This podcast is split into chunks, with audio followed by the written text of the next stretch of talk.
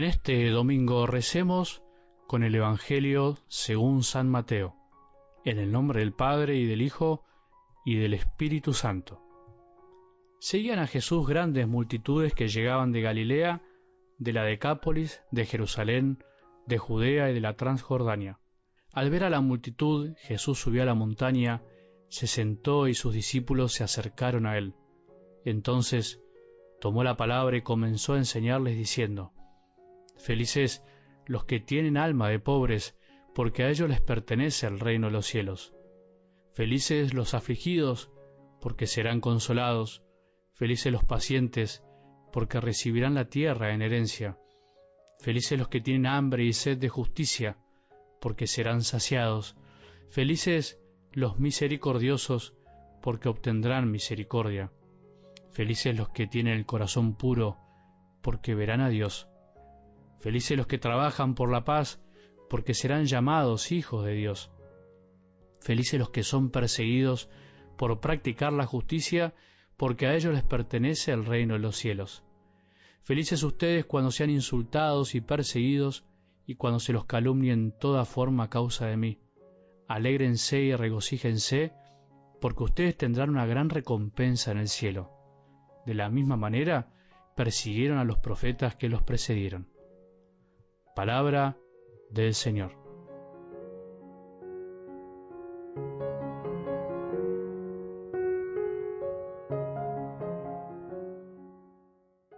Este es un domingo en donde se nos invita a la felicidad, a la bienaventuranza, a pensar qué significa eso para nosotros. Esa palabra tan usada, pero muchas veces tan mal usada y tan deseada por todos. En realidad no la palabra en sí, sino lo que significa. Nunca olvidaré, y cada vez que escucho este Evangelio, cuando tuve la gracia de estar en ese monte, en ese lugar en donde Jesús proclamó el sermón de la montaña y donde salieron de su boca estas palabras maravillosas, llenas de espíritu y de verdad, que permanecen y atraviesan todos los tiempos. Jesús sabe lo que necesitamos, Jesús conoce nuestro corazón y desde ese monte ese día, parado ante una multitud, proclamó estas palabras que quedarán para siempre en la memoria de la comunidad de la Iglesia y que tienen que seguir permaneciendo en tu corazón y en el mío. Decíamos que es el domingo donde se nos invita a la felicidad, por supuesto no la felicidad que se fabrica desde afuera. Imagínate que Jesús no haría eso. Es a veces la falsa felicidad que nos quieren vender por unos pesos o unos dólares. Es el domingo de la felicidad, pero de la verdadera la que perdura y viene de Dios Padre si vivimos como Él quiere, siguiendo siempre su voluntad. Es el domingo de las bienaventuranzas, en donde Jesús nos abre su corazón para siempre. Son felices entonces los que se dan cuenta que la felicidad no solo se construye día a día con las propias decisiones, sino que también se encuentra cuando se aprende a renunciar a las propias decisiones, a ser los propios artífices de nuestras vidas. Son felices los que descubren que la humildad y la pobreza de corazón son condiciones necesarias para encontrar la paz que perdura para siempre. Serán felices los que aún en medio de un mundo que promueve solo el tener por el tener, aprenden a tener solo lo necesario y comparten con los que no tienen tanto, como Don Reyes, ese hombre que conocí en el cerro, que vivió siempre ahí y que era feliz con muy poco y que me contaba que de sus 110 ovejas, 30 fueron matadas por un perro, y me lo contaba con una tranquilidad que a mí me dejaba pasmado, porque en el fondo su felicidad no estaba puesta en sus bienes, que en ese caso eran sus ovejitas, sino en el vivir el presente. Por eso serán felices los que se alegran por poseer lo que nadie nos podrá quitar, el amor de nuestro Padre en nuestros corazones. Serán felices los que descubran que ser feliz es también una promesa de Jesús para los que viven como Él, sencillamente, con un corazón humilde, para los que aprenden de su mansedumbre y su humildad. Serán felices los que sufren, pero se dejan consolar porque reconocen que son necesitados. Serán felices los que, al afligirse como nos pasa a todos, aprenden a abrir su corazón sin temor a la humillación de su debilidad. Serán felices los que sufren, pero se dejan consolar por Jesús, que no solo consuela en silencio, sino a través de otros hermanos sufrientes. Serán felices los que, a pesar de que el sufrimiento no nos gusta, aceptan que es parte de la existencia y que sin buscarlo logran darle un sentido más profundo.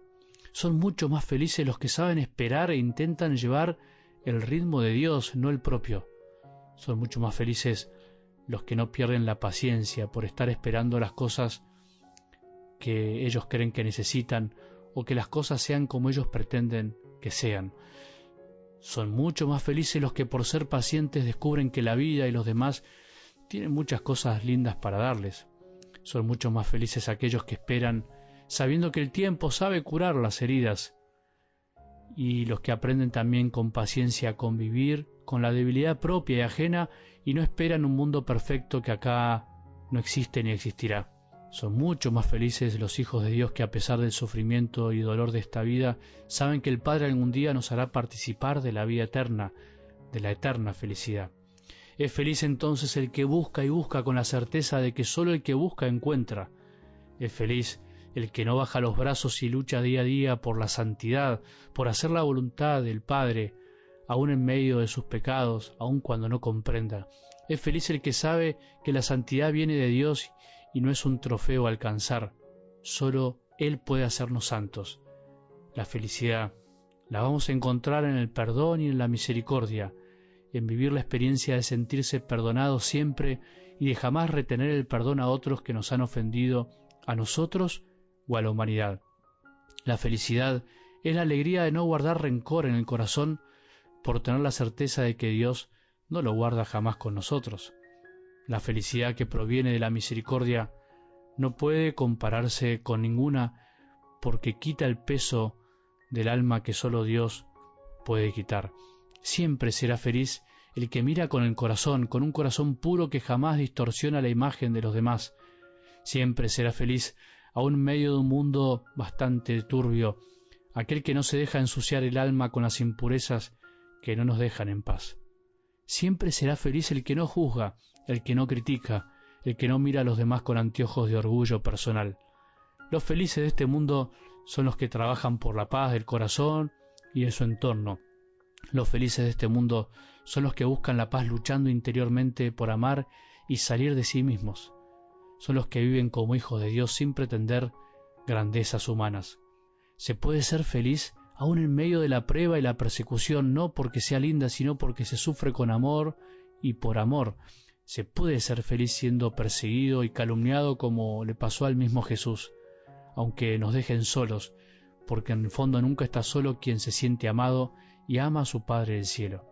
Podremos ser felices si esa persecución y crítica se convierte en oración y perdón para los que nos persiguen.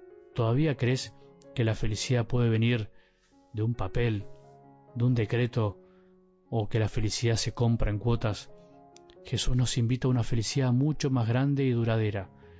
Y en este domingo intenté contarte de alguna manera lo que Jesús nos enseña con las bienaventuranzas. Que tengamos un buen domingo y que la bendición de Dios, que es Padre misericordioso, Hijo y Espíritu Santo, descienda sobre nuestros corazones y permanezca para siempre.